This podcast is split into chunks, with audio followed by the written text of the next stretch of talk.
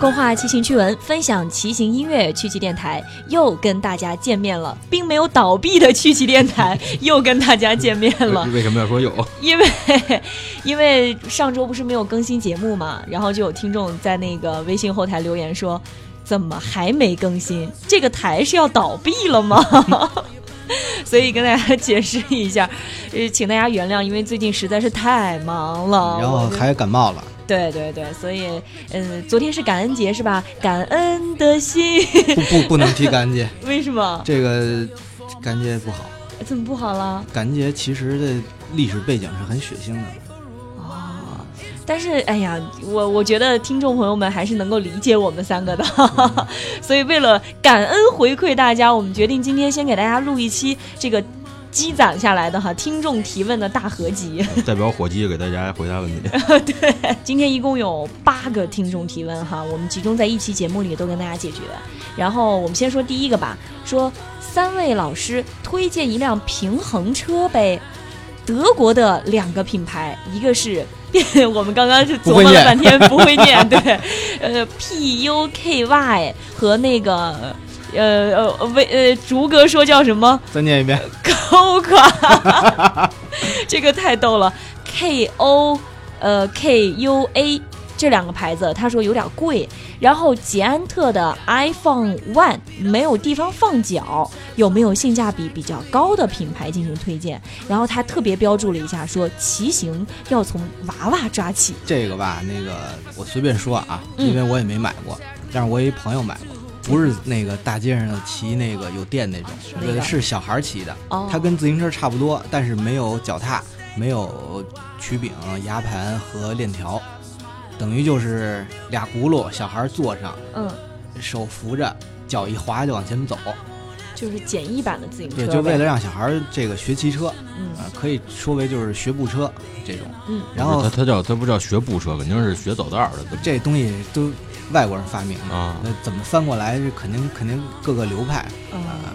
它唯一的好处啊，就是小孩在不会骑车的时候使这个，第一呢掌握平衡感，第二不会受伤。我学骑自行车的时候，第一个受的伤就是那个脚蹬子最外边突出那个头，把我腿磕流血了。这个东西没有脚蹬子，小孩骑车应该都都都有过这么一出。对它这个好处就是小孩不会受伤，因为它没有那些让你受伤的地儿。但是同时又能把握一下平衡感。对对对，这个我觉得啊，咱们我个人感觉是谈不上性价比，因为这东西没有性能。小孩滑一下往前走，只要他不坏，他没有什么说你润不润，呃，气动性能好不好，跟咱普通自行车好像不是一个级别的。对对对，其实呢就是小孩玩具，但是安全性高，别有什么甲醛污染啊等等就可以了。对于强度呢，其实一般的小孩儿那个分量不可能坏，对自个儿弄俩三合板钉一个，完全没问题。对，他有说捷安特的那个没地儿放脚，难道德国的那两个牌子就有地儿放脚？他有的那个车底下就是只有一根梁，嗯，俩脚是耷拉的，有的是那一根梁旁边有一个小踏板或者有一个横棍儿，你脚可以放上。哦，其实问题不大。那脚也可以放前那树的梁上嘛，一搭就搁上了。所以其实只要质量好，它便宜点儿就是。对我 那个推便宜的。对，其实我觉得也是。我那个朋友是在那个 Vigo 买的。嗯。Vigo 这个也是一个境外购物网站，它中文名好像叫威奇。嗯。就跟我没关系啊，没有我的那个。威哥，威威哥开的 Vigo 网站。我记得我那个朋友买的好像是 Track 的。嗯。大概是两百多。好像是不贵呀，不是这这东西有些外国牌子在国内卖的特别贵。之前马老师马老师给孩子买一个，呃，好像是三四百，他那好像是一个纯木头的，然后好像也也没也没什么差差不太多。然后但是那个国内代理好像要卖到一千九。哇啊，这么大的差距！对啊，这母婴用品这个税税是不是更高一些？就就不太了解。其实就是这个无良商家恶意加价。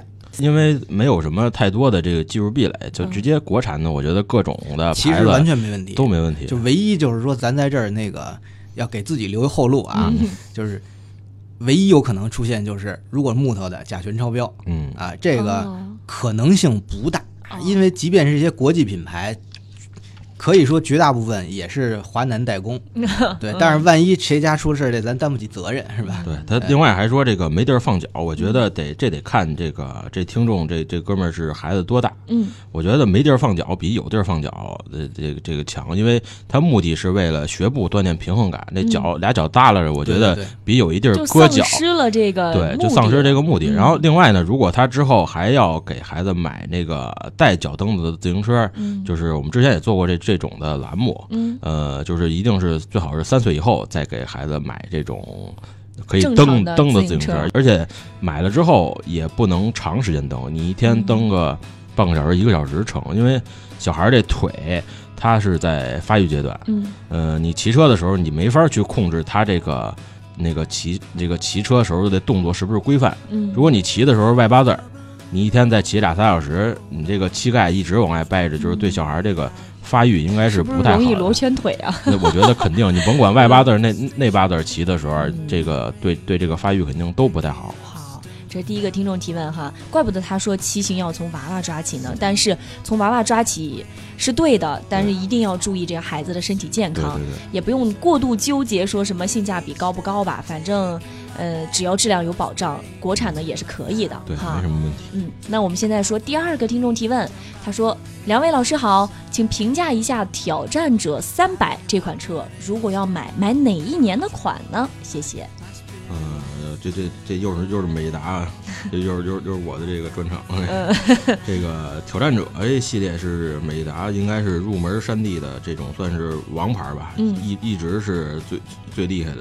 呃，市场占有率也极高。像他说这个挑战者三百，我记得应该是不到三千块钱。嗯，现在新款应该是使它这个叫 Alive 的这个 Alive 的套，我忘了是现在应该是已经也也升级到十速了。嗯，然后他后边问这个买哪哪一年的款，因为这个挑战者三百啊，我它是在二零一四年有一个这个大的降配。嗯，那那会儿好像是赶上禧玛诺所有的零件有一个涨价。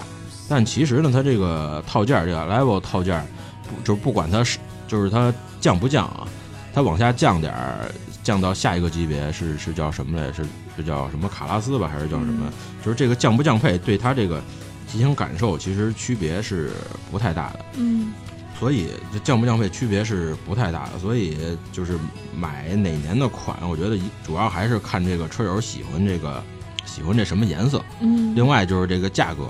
价格款老的还没卖出去的，在车店里肯定会打折。颜色只要喜欢，然后你我觉得就买，因为整体价格不到三千，然后打折可能也就区间可能也就在两三百块钱。嗯，所以不用太纠结，非买哪一年的款。就价钱相差不大的基础上，买一个外观上自己最喜欢的。对对对，都都差不太多。哪一年就看有再有没有折扣，骑多了之后再再升级去好买好一点的。高端一点的这种山地就行了，对对对。好的，这是第二个听众提问。第三个说：“你好，请问我想买一个公路轮组，禧玛诺的 C 三五或者是三 T 的三五轮组，哪个更合适呢？”这个问问题的答案很明显，我和陈老师用的都是这个禧玛诺的 C 三五。哦，三 T 也是一个品牌，是吧？也是。啊，三 T 是意大利特别老的一个牌子。哦，以前好像是不是咱在做节目的时候提到的比较少？呃，之前说说什么坐管车把的时候，可能肯肯定会提过这个牌子。像它，像我现在玩的老车，大部分都是三 T 的。鹅颈把力和三 T 的这个弯把，基本上都是它。那在这个里面，为什么威哥刚刚说你们俩都选的是前者？这两个有什么差别吗？我觉得禧玛诺的轮组吧有几个好处。嗯，第一是它相对来说比较皮实耐用。嗯，很少听说禧玛诺轮组有这个用坏的。嗯，这个第一很少。第二，它防水性做的比较好。嗯，有的品牌这个轮组。这个花鼓防水性有问题，嗯，就稍微雨天骑一骑就会出现那个润滑油被洗掉等等情况。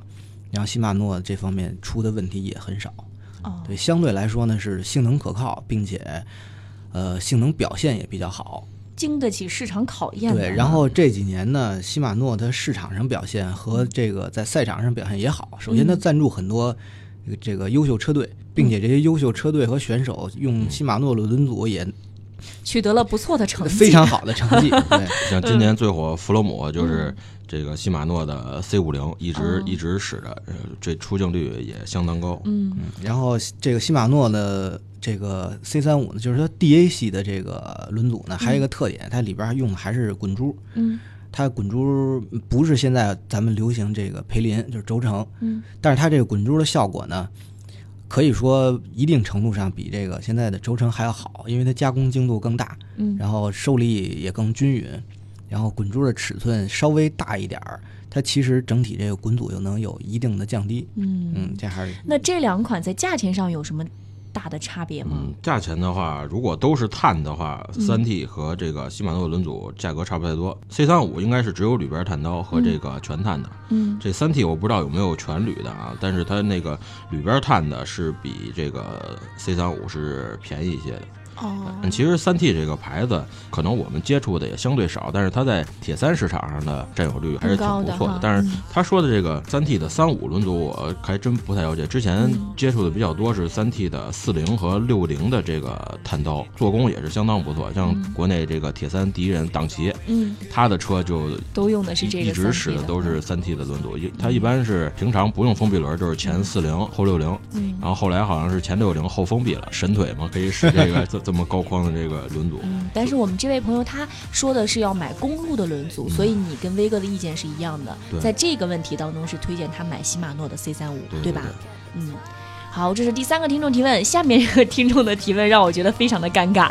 呃，因为前段时间我得了一次口腔溃疡嘛，所以现在所有趣集电台的听众朋友都知道莎莎有长期得口腔溃疡的毛病，然后我们的趣集电台就顺理成章的变成了养生电台，所以这个提问我觉得他不是问我的，他应该是问威哥的。他说：“主持人莎莎，我是电台听友，我爱人的口腔长期有溃疡，您告诉我应该怎么治疗好吗？谢谢了。”而且他很诚恳的给我留了他的联系电话。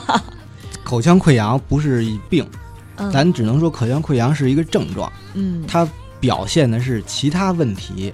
反映反映出来的情况，哎，所以咱们得说口腔溃疡到底因为什么得的？像我这种是属于从小就有的，然后我去医院看医生，给我的答案就是你的免疫系统有问题，这个没法根治。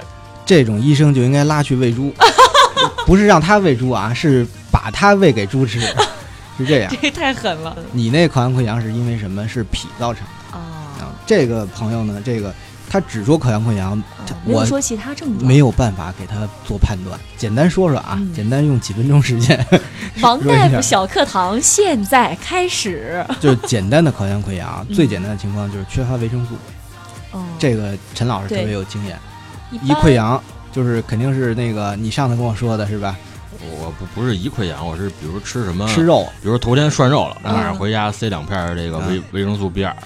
就是预防一下，因为起了溃疡，你再吃药也得有好几天才能才能下去。其实像陈老师身体这么好，不吃那药可能也好了。咱们就说这个，第一最简单就是有可能是缺乏维生素。嗯，但是以现在咱们国家人民普遍生活水平来说，饮食。正常缺乏维生素的可能性是比较低的，除非是有吸收方面的障碍，或者是严重的偏食情况。对这个，反正我身边也有这样的朋友，就他平时不长口腔溃疡，偶尔长一下，只要他多吃点蔬菜或者水果，那两天就好了。是，嗯。然后呢，还有一种可能性就是精神压力大。嗯。长期口腔溃疡还有一个，比如说您就看看他是不是老加班，比如说做设计工作，人在广告公司。或者是带高三毕业班，或者是有那个在家里有不顺心的事儿，什么婆媳关系 长期紧张，已经持续十五年之久啊，等等，是不是有？七级电台又顺利的从养生节目又 又又变变味儿了，情感节目。但是口腔溃疡，咱不光口腔溃疡啊，很多疾病都是情志引起的，这个是实实在在的。情绪，情绪引起。比如说西方国家动不动就看心理医生，就说明。世界范围对于这个情绪的重视情况还是很高的，对。但是咱反过来又说啊，什么都看心理医生也是不对的。我还要比心理医生再高一级，就是看神父。我差点骂街话出来，又跑题了，赶紧回来。但是实际上很多心理问题又是由生理问题引起的，所以这个是一个双方的问题，嗯，这还得具体分析。嗯。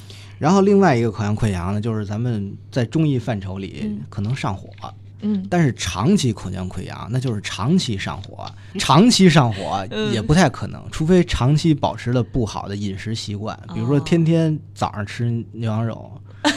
晚上吃小烧烤，条件是多好啊！对，所以这个呢，我只是说啊，但可能性不高。另外一个，就像你那种是阳虚，脾阳虚，你上舌头有齿痕，然后有舌苔。嗯，脾呢，从解剖学上说，它是一个淋巴器官。嗯，淋巴器官其实就是主管免疫的。如果你脾不好，这人精神憔悴，消化不好，大便也不合适，各种情况。然后呢，导致全身免疫系统都不好。比如说，再有什么淋巴结节等等一些问题，那就能确定是脾的问题，导致免疫系统缺陷，导致溃疡。这就是那个不负责任的医生跟我说的，你就别看了，你这是免疫系统有问题。呃，这个是没有找到根儿上。对，这个问题是通过健脾是可以解决的。嗯啊，然后还有一种口腔溃疡呢，就是胃病。嗯，比如说胃溃疡、十二指肠溃疡这种也是传统疾病啊，治了口腔溃疡就能好。哦，这也是一种，所以呢，这这位朋友呢，关于这个问题，您还得说说他有其他的什么症状？对。咱们通过其他饮食、起居、精神状态、大便好不好、喝水多不多，综合判断，才能判断出这口腔溃疡到底是由什么引起的。嗯，然后才能对症下药，说怎么来治疗哈。这刚刚王威大夫细致的给我们分析了这个口腔溃疡的几种表现和分类，所以您呢应该先对号入座哈，看看您的爱人。我怎么觉得我这个身份 这么别扭呢？养生堂，对，看看您的爱人到底是什么样的症状呢？然后对号入座啊，呃，可以继续给我们留言。我觉得没事，还是多骑骑车，肯定能多锻炼身体。说的很对，对对对，嗯，好，这个问题就先这样了啊，我们能做的就这么多了，我们已经尽力了。第五个提问：威哥、竹哥、莎莎女神，我有一辆公路和一辆山地，请问？逐步升级车子的顺序是什么？例如，公路的轮组优先于什么吗？或者是山地的什么优先于什么？这个他也没说他车大概是什么级别的，然后以及这升级的预算是什么？咱就这个整体一般的情况来说，咱先先说这个公路啊。他说这个轮组优先于什么？觉得有几个从花钱的多少来说，有些是花小钱可以这个达到的这个。优先这个性能提升是优先于轮组的，嗯，比如公路车，最先我觉得是先，如果是没有锁的话，就是先上一个自锁。锁鞋，是吧？先上一个自锁，然后换上锁鞋，这个首先你这个踩踏效率至少能提升百分之五到百分之十，二十二十。啊，呃五五十，呃，然后把这个适应之后，然后再升级呢，就是升级这个外胎，呃，在轮组之前还是可以升级外胎，升级一对儿。重量轻，这个滚阻比较低的这个外胎，呃，牌子也选比较好一点，起码是两百两百多一条的这种好一点的外胎。因为你之后如果再混轮组的话，这外胎也是可以继续继续保留的。嗯，然后再往下就轮到这个轮组了，呃，轮组好一点的，因为这个花钱肯定比前面说的这个锁和外胎要高不少。好一点的轮组，探刀起码也得也得是五六千、六七千块钱的这这这种这种预算才能才能升级吧。然后再往后再升级，我觉得就是这个车座和这个车把，提升一下这个骑行的骑行这种感受。你比如之前的车座可能是一个比较宽大的这种这种叫什么大妈型的这种 这这这这这这这种车座，你换一个比较细一点的。轻一点的这个，一个是整体减轻这个重量，然后另外一个它是更便于你骑行的时候各种这个发力。嗯，然后像这个弯把，就是一个是提升你这个握的时候这种各种各种感受，另外更便于发力，更适合你的把。因为咱之前呃之前好像没说过车把。就是这个弯把的这个宽度和你这个骑车的时候这各种效果还是很不太一样。你看哪个更适合你？比如，呃，比你比你肩窄的这个弯把风阻相对就小，而比你这个宽的弯把，就是你摇车的时候又更加更加给力。看便于呼吸。对，看看看哪种哪种弯把更适合你，这个也可以升呼吸。宽啊，肺肺部胸部张开哦，舒服一点是吧？所以山地车的。肯定呼吸肯定就比骑公路的时候要强，然后再往后升级就该轮到这个套件儿。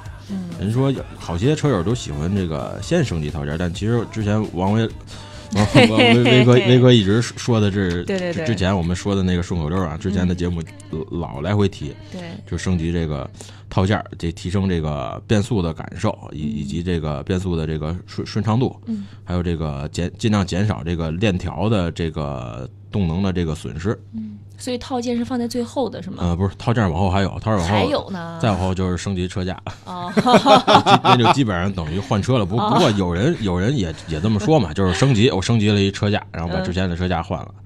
因为如果你把前面那些都换了之后，如果你这车架是一个不不太好的，呃，比如说你前面其他的套件都已经。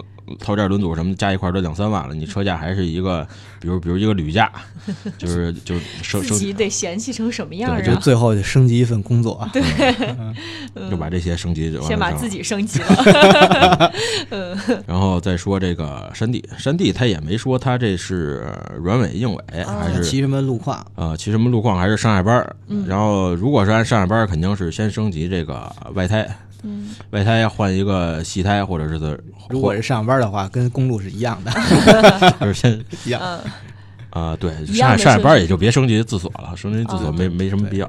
但是如果需要的话，它顺序是一样的哈，一样，我觉得一模一样，差差不太多。对，但是它中间有这个叉子和这个减震的问题，嗯，叉子换一个轻点的大牌的，比如这个 RockShox 的，你要想轻量，换一个 SID。嗯，呃，或或者是你这个嫌这个行程不太够，你换一个大一一百四的，嗯，你之前一百的换个一百二、一百四的这种这种叉子，提升一点这个骑骑行感感受。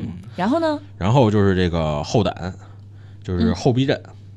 后避震有好些车，你买的时候原配的那个都不太好。前两天闹得挺沸沸扬扬的，就是就就是那个哪哪个牌子的后胆有爆炸，因为因为大气或者是垫片加的太足了，那个后胆就就爆炸，造成好些车友的那种，也不是好些啊，有些车友的摔伤。这好危险啊！嗯，然后后来这个是铁星，就是整体召回的召回这一批后胆。哦，所以后胆它那个就是避免也很简单。嗯，所以可以说产品并不是有不是说有重大的设计问题。嗯，只是在细节上出了一些小问题。嗯，你这是三星的官方回答是吧？不是。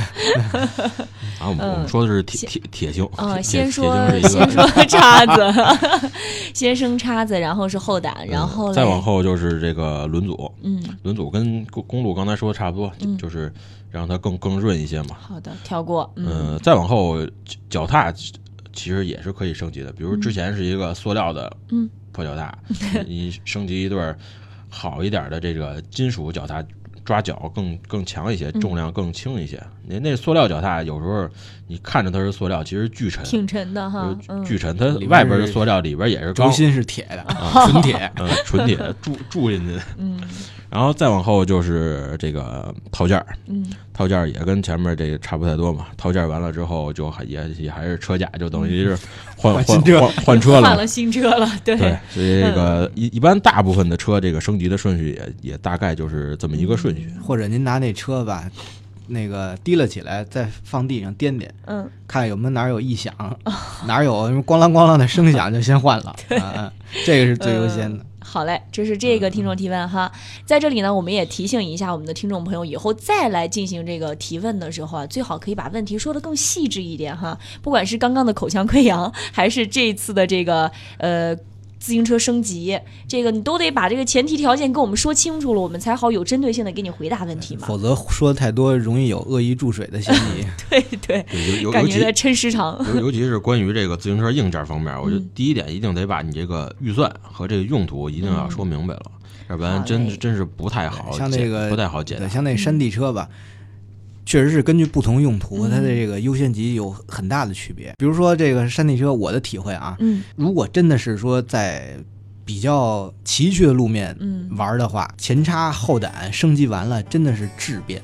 嗯，我之前朋友那一辆车，他换完我试骑了一下，三层台阶迎着我，我骑着就上去了，就跟平地一样，什么感觉都没有，特别好，就是感觉我这换了简直是。大革命，就这种。但是如果 感觉整个人要飞起来了，对。但如果咱不是说这个骑这种路况的话，那我花好多钱升级了前叉后胆，没有意义。花了好多钱会，但是体会不出来。嗯，所以又一个不小心碰上我们竹哥这么 负责任的，你这前提条件都不说清楚，他恨不得能跟你说一整天，这个问题都不一定能说清楚。好，我们说下一个问题啊，骑车戴头巾有什么用啊？一起骑车的老司机都戴的，我戴上去感觉很难受啊，怎么办？我觉得骑车戴头巾就没什么用。哦，嗯，装逼利器是吧？不不不，咱我觉得它有一个作用啊，就是阳光好的情况下防晒。嗯，我觉得就这一个作用。其实戴头巾啊，嗯，我平如果平时骑车的话，戴头巾是对于我自己个人感受来说，能挡点风，就是鼻子会舒服一点，不会吸特别多凉气。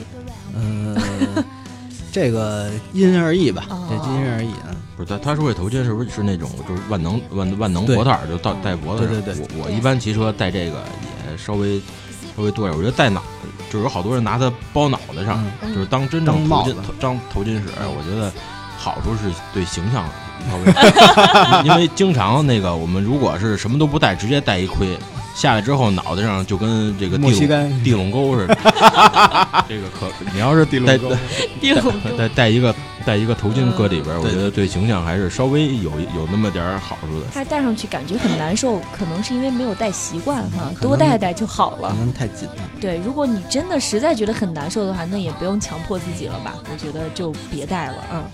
嗯，最后呃还有两个提问哈。第七个提问说：莎莎你好，威哥和竹哥，我莫名的不喜欢碳纤维和捷安特，能推荐几款不错的铝合金钢架公路车吗？目前我自己找到了这些，呃，Java 的 G A L L O P，叫盖盖洛盖洛普吧，应该叫，看着有点像。然后下面那个呢？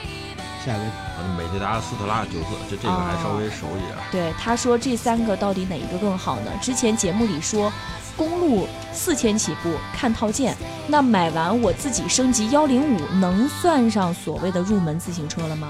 啊，这个问题还还是挺挺复杂。先说。先说这个哪个哪个好啊？呃，这个扎瓦和 UCC 我真是也是不不太了解啊。呃，应应该我还挺推荐这个美达四拉这个四拉这个系列的。嗯。所所以选我觉得还是美达四拉四拉九四吧。嗯。九四记得应该是使这个索拉套件。嗯，如果是按照他后边说的话，要买完自己升级幺零五，我觉得这是没有什么太必要的，直接去。买这个斯特拉，我记得斯特拉斯叫斯特拉 Light，应该就是直接是幺零五套件，因为我们之前说说的这个四千起步看套件的话，好多说的是这个算是二手车或者是一些我们能买到的，就是算最最值的车，它有可能是使幺零五，但是如果是直接买这个幺零五套件的斯特拉，应该也是五千多，我嗯五千多应该。就能拿下。嗯，如果是买这个再升级幺零五的话，是很不值的。你直接单买单买一套幺零五，价钱可能也在两千两千块钱。嗯，就这入门车还六千多就入门车。建议大家千万不要说我买一个回来再改，入门车你就一次买一个差不多的整车，或或者直接就买便宜的。这个套件的区别是很小，不太大，不不用追求我们之前说的这个四千起步来买这种所谓的专业入门。这个是这其实是一个心理的一个坎儿，并不是说这个车的硬件有有有多不行。嗯，然后像这个斯拉，我们之前拍了一个，就是上期。之前有一个问题，也是问那个有一个斯特拉九百，嗯，呃，这这这预算可能稍微有点高，就是八千块钱，哦，但但是它就是我觉得就是这个铝合金车的这个最最合适的这个，呃，一算是一步到位了。它使的那个 CP 的最新的套件，轮组也是 CP 的，这个性价比其实是相当高。它有时候会比你买这种初级车。呃，就是套件像使索拉这种完全就是业余入门的这种这种套件，其实是性价比更高的，因为你最后升级完了，你花的钱可能会比那个八千多还会高好多。你升级完升级完套件，再升级轮组，这它这个整体整体价钱稍微高一点，它轮组也会比那个你买这个最入门的这个会会高好多的。嗯，所以我建议还是就是所所有车友啊，就就是都。摒弃这个，买完一个车，然后再升级，再升级，或者或者是有些车，你觉得它性价比高，买回来之后再换价的，这这种都是比较这种得得不都是得不偿失的这种选择。嗯 对，这种都是弯路，因为这种弯路，像我跟威哥这种之前都都是走过的，就所以这种弯路一定要就是有人有人跟你说别走的话，就是千万能别走就过来人的血泪史，就是先把自己搁关小黑屋里啊，问自己五分钟，我到底想要花多少钱，然后一步花到位了啊。然后这个对，像他说这不选碳纤维。我一开始也不选碳纤维，我老觉得碳纤维不结实容易坏，但最后我还是骑了碳纤维的车，为什么呢？因为发现骑钢架更贵哦，好吧，太贵了。我我我小我小时候我记得刚买刚刚买自行车的时候，我爹我爹那会儿就教育我别买那线儿闸，线儿闸容易折，因因为为什么？因为他们一直骑的就是拉就是。拉杆闸、拉杆闸的二八或者二六，但是随着科技进步，现在也骑车这么多年，也没有哪回说把这个线闸给它拉折了，很少。这个也是随着，并并不是说我爹那会儿教育的不对啊，就是说随着这科技的进步，还是去尝试这种接受这种新鲜的主流的事物。我骑捷特公路的时候，也有一段莫名的就是不喜欢捷特，因为有一次我在街上，一个拾荒的大爷在我旁边骑了一辆捷特。然后我感觉自尊心受挫了，是吗？就心灵受了一万点暴击，我觉得我得换一辆。嗯，但是后来我是哪年啊？咱们去延庆参加车展，有世奇，嗯，然后有那个基特尔奇那款捷特破破配啊，我试骑了一下，我觉得特别好，瞬间就爱上了。对，我觉得那个车可好了。那天同时试骑有若干其他品牌啊，什么大牌全有，我觉得那辆车是骑感觉最好的。所以有时候也不用太主观的去判断一个型号或者说是一种类型的好与坏。对对对，万一哪天莫名的你就又喜欢上它了呢？嗯，这是第七个听众提问，然后最后一个问题，你好，陈老师，这个问题是专门问陈老师的哈。我的问题虽然适合小众人，但是也希望你能回答我。又来了一个英文，我真是醉了，这是什么？威里尔，嗯，也叫威威廉。那个那个那个型号，来来再读一遍，应该是叫森头吧？嗯，威利尔森头十 Air 的架子怎么样？气动车如何判断？这种像这种威利尔虽然不是这个最顶级的一线大牌，但是应该也算一点五线，对，或者是二五线。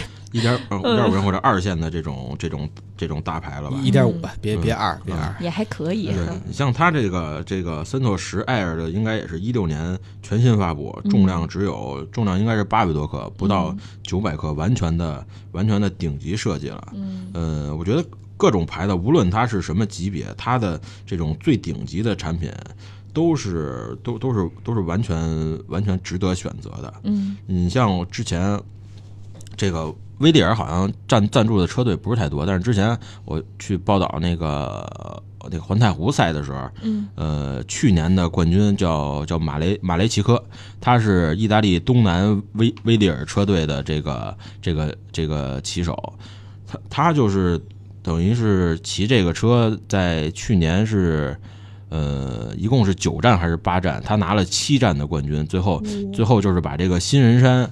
新人山最后总冠军山和这个冲冲刺山就是全全全骑的全在他一人身上，嗯，他骑的就是这个威利尔的这个车，嗯，但但其实我觉得这这种是像碾压级别的，他这种人不管是骑什么车，他都能拿那么好的成绩，他他都都是一样的，所以说。也不要去纠结你这个这牌子小众或者是怎么着，或者是因为你骑这个车，你觉得自个儿就就是比别人低，或者是比别人厉害了，怎么着？这这种最关键还是看自个儿骑车的骑车的这个水平。嗯，气动车如何评判是什么意思？这个虽然我不是陈老师啊，我厚着脸皮来补充两句啊，补充两句。就气动车如何评判这个问题？基本上和耳机和音响如何评判一样，是玄学问题哦啊，什么节相啊，那个三频饱满啊等等的，谁说谁有理？嗯，就比如说咱们常规这几种呃，这个这个号称气动性能的轮组车架啊，它每一个在实验室里的测试方式都是不一样的。嗯，呃，风多大？风从哪边吹？什么角度？上面用的假人是什么样？以谁为模型？是什么姿势？假人腿动和腿不动等等，标准措施全不一样，所以这个数据根本没法放在一块分析，没有可参考的价值。对，然后呢？所以说这个如何评价？就是您看哪个舒服哪好看就来了。如果再举个例子，这个很多东西啊，比如说就说汽车，嗯，常看这个节目啊，Top Gear，嗯，你都看过吧？嗯，那个那个那个三位大哥被老东家开了，嗯，他们一直做汽车评测嘛，嗯，这么多年来就从来没有能如愿的把法拉利、保时捷和迈克拉伦放在一块儿进行过横向评测，并且连一次对法拉利的客观评测都没做过，一次都没做。为什么？因为法拉利公司不允许，他们不允许任何第三方厂商对自己的车进行客观评测，不让。你要想评我的车，可以由我的工程师根据你要去哪条赛道开，给你做针对性的调教，调好了，我们拉过去开一圈，完事儿再拉回去，不许跟别的车比，就这样。他们当时还联联系了中东富豪，嗯，说大哥你有钱，库里全是，拉一辆我们开开吧。嗯，中东富豪也不行，为什么？因为法拉利给他压力了，你敢把车借他们，你就不是我的 VIP，下一辆车就不能优先卖给你了，就这样。直到他们三个人前几天拿了，就跟亚马逊合作，花好多钱拍了一个新片儿，嗯，才终于把迈拉伦 P 一，还有这个保时捷和法拉利新的就三款新的混动，嗯，呃，油电混动的车放一块儿进行了一个所谓的客观评判，所谓的横评，但实际上呢，咱得说这三辆车完全不能代表这三家企业真正的赛道水平。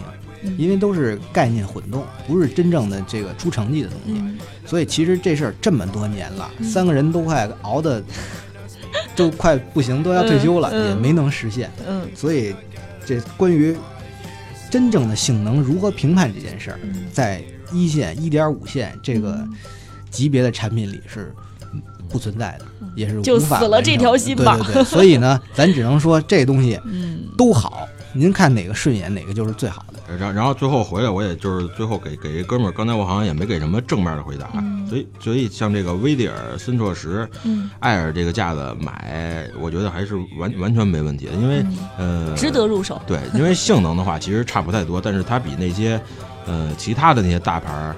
呃，如果在性能差不多的情况，它会便宜好多。像这个 Pina 的 F 八，闪电的 S Work 问智，像这个还有这个梅花的 C 六零，它性能起码从重量上是基本上是一个级别的。嗯，呃，它可能只是没有那些车的那些光环，那些那那那些闪烁，所以要买这个买这个车性价比还是比较比较高一些的，因为。